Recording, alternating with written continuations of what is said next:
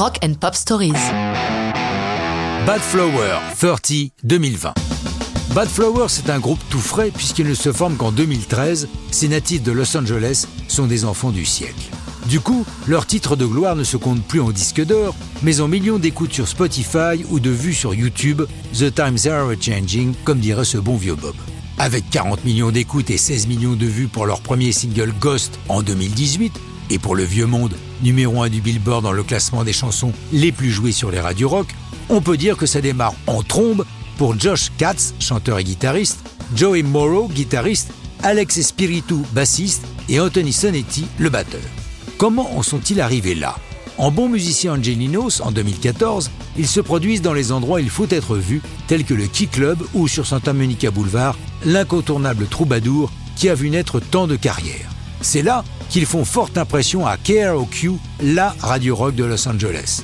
La suite est tout aussi pavée de pétales de rose, puisqu'à la sortie de leur premier album en 2015 et du single Animal, Apple Music les désigne artistes de la semaine et un magazine spécialisé écrit Le bon vieux rock'n'roll pourrait bien faire son grand retour. C'est le cas, et Bad Flower est de groupe qui monte. Mais voici qu'en arrivant à 2020, Josh Katz prend conscience qu'il vieillit.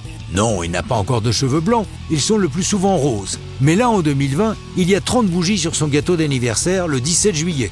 Et voilà qu'il déprime au plus haut point. Il s'en explique. J'ai toujours été mal à l'aise avec l'idée de vieillir.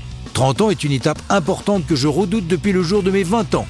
J'avais envie d'écrire une chanson expliquant ce que je ressens à 30 ans en considérant le monde qui m'entoure. Le monde devient salement sauvage et je le hais. La musique, il y a longtemps qu'il l'a en tête. Et déjà, le titre de travail était 30, car il savait depuis toujours qu'il ferait une chanson sur ce moment redouté. Une nuit, le texte exprimant son angoisse lui est venu, et il a bouclé 30 entre minuit et 6 heures du matin. Avec à propos, la chanson sort le jour de son anniversaire, le 17 juillet, accompagnée d'une vidéo assez hilarante réalisée par Jordan Wolfbauer.